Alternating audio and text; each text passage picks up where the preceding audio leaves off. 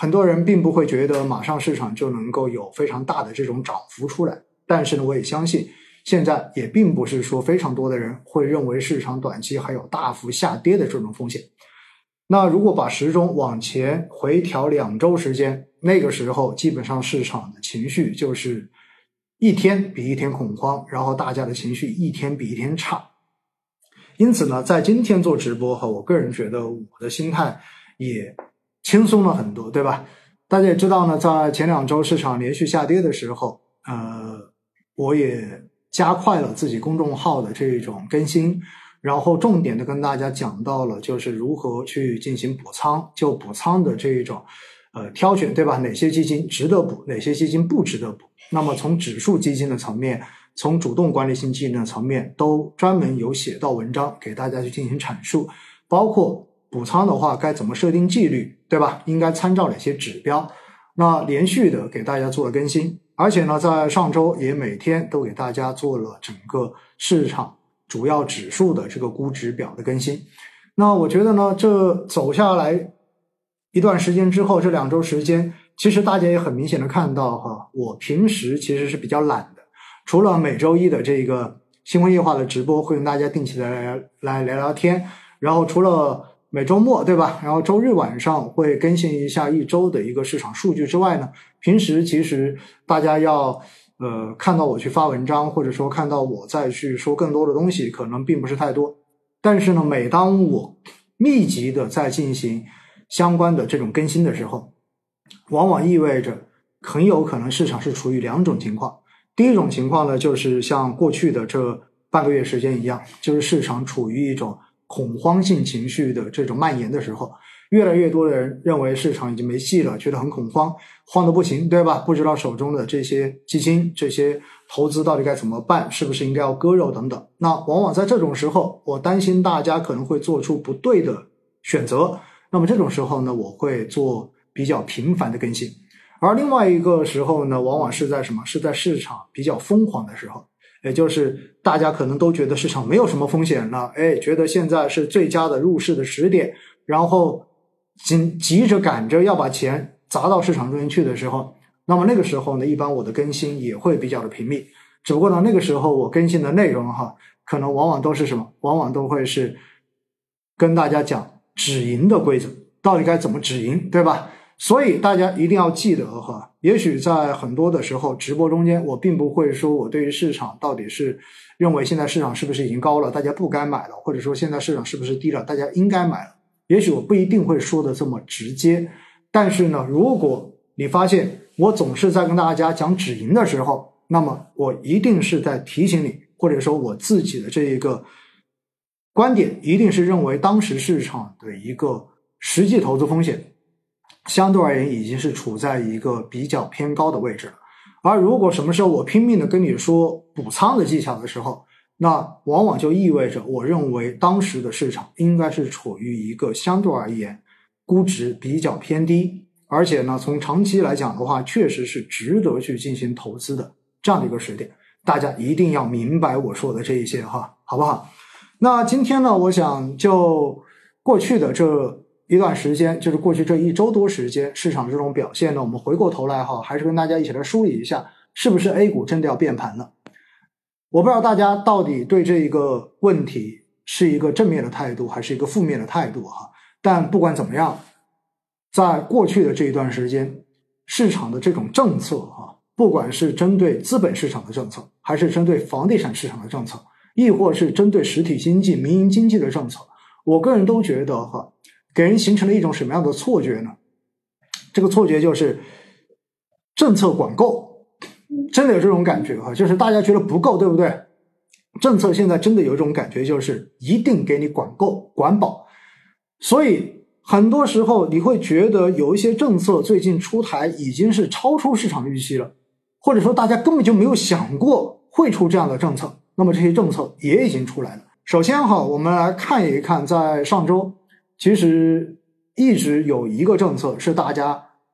念念不忘，觉得一定要出，然后市场才能涨的，那就是印花税的这个调降，对吧？那印花税的调降呢，实际上在上周末已经公布，然后调降了一半。从历史上面每次调降印花税，实际上后面的这个市场的走势都是比较正面的。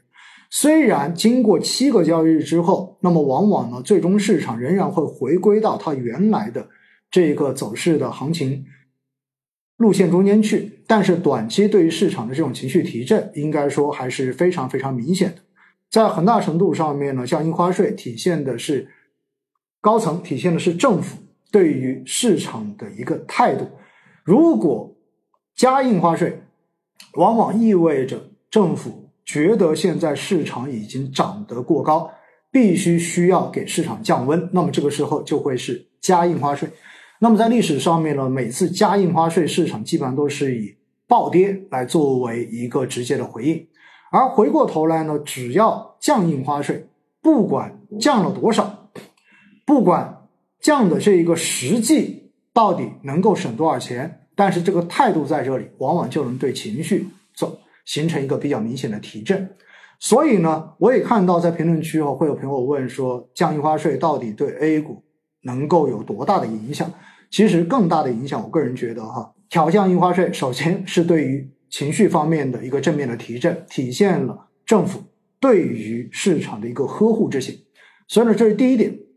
而第二点呢，调降印花税，切切实实是可以降低市场投资者的一个交易成本。那么，当然可能作为基民来讲，大家没这种感觉，因为你是申购的基金、持有的基金，你并没有直接到市场做股票交易。但是我们知道，基金公司基金经理也是要到市场中间进行股票交易的，所以最终降印花税的这个效果，这个让利，最终仍然还是会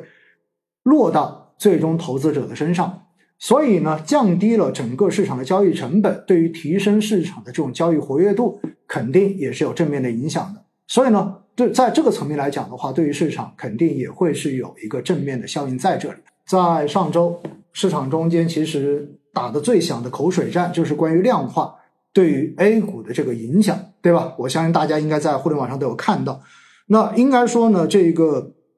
说法是。两极分化非常严重哈，那么一派的话呢，认为量化交易是扰乱了 A 股的秩序，是 A 股暴涨暴跌、收割普通投资者韭菜的一个作恶的工具。而回过头来呢，我们也看到有很多就是从业人员、量化做量化策略的这些投资人员，那么呢，也在网上有公开的发声，说永远满仓，对吧？永远热泪盈眶，永远做多中国。那回过头来哈，在这种口水战之中，有很多人也会有很多朋友也会问我说，到底你会怎么去看这个问题？实际上呢，我们必须要知道哈，量化交易呢，尤其是在成熟的这种市场中间，量化程序化交易本身是一个非常重要的市场交易手段，因为它更多的是通过程序化的这一种设置，然后当市场满足了这个程序设置的某些条件之后。然后就自动的来进行相关的这种股票交易、证券的买卖交易，这样子的一种交易模式。所以呢，程序化交易、量化交易最大的好处是，其实很多的这种交易的判断是不需要人临时去做决策的，而是事先已经设定好纪律，最终就是自动的来进行执行。因此呢，这样子的交易模式的优势在于什么？优势在于，其实只要它的速度够快。只要它的这个网速够快，只要它的系统够强，实际上呢，它是可以实现，在单位时间中间多笔交易，或者说以更快的交易速率，以更快的交易效率，然后在市场上面来打时间差，来赚取收益的这样的一种交易模式。所以呢，量化哈本身给市场可以提供非常好的这种流动性，因为它每天根据量化的这种模型，它每天会有。非常多笔的这种买入跟卖出的交易，所以相当于的话呢，给市场提供了非常好的这种流动性支持，所以这是它的正面的这一块。而另外一块呢，实际上量化的策略中间也会有很多不同的策略，对吧？有量化的多头，那么在有做空工具的地方也有量化的空头。那同样的呢，也有做完全的中性策略的，也就是通过这种对冲，然后直接把市场的贝塔的这个风险完全对冲掉，仅仅只是。来获取市场高频交易中间的阿尔法。当然，这些呢不是我们今天详细想跟大家去聊的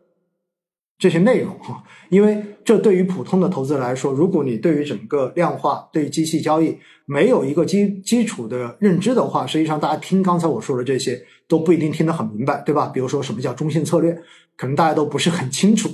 所以呢，我觉得这些都不重要，重要的是什么？一方面它能够起到正面的作用，但是高频交易真正的在市场中间，因为它是通过技术的优势。通过硬件的优势，然后可以来获得超越普通投资者的这一种竞争优势的话，那么在某种程度上面，实际上普通投资者在他的面前多多少少是有一些不公平的。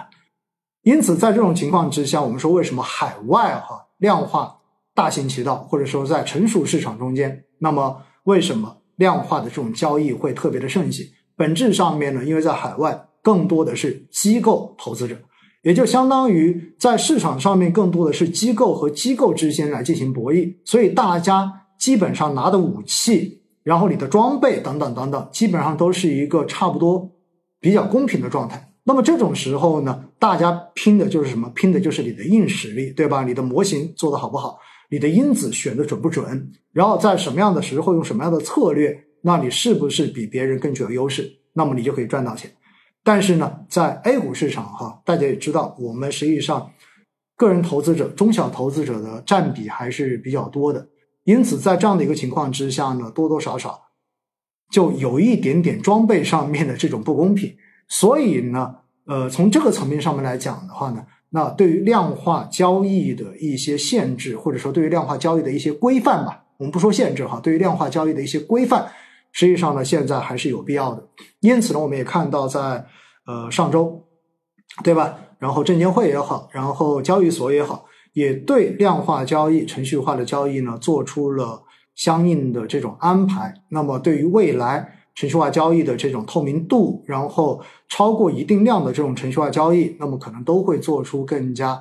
呃严格的这种关注，并且的话呢，要求相关的信息更加的透明。所以呢，我觉得哈，这个口水战基本上不用再打了。反正任何事情都有它好的一面，同样的，如果你没有很好的规范的话呢，也也会有它不好的一面。那现在利用这样的一个机会，然后把整个的规则进行更加的细化，然后把该堵的漏洞漏洞把它给堵住，对吧？更好的。因势利导来发挥它活跃市场的这一个功能，我个人觉得呢，也是一件非常好的事情哈。所以呢，我觉得这一点的话，就先跟大家聊聊一聊。那另外呢，实际上降印花税、降交易的手续费，对于量化交易的，尤其是高频策略哈，就是高频量化交易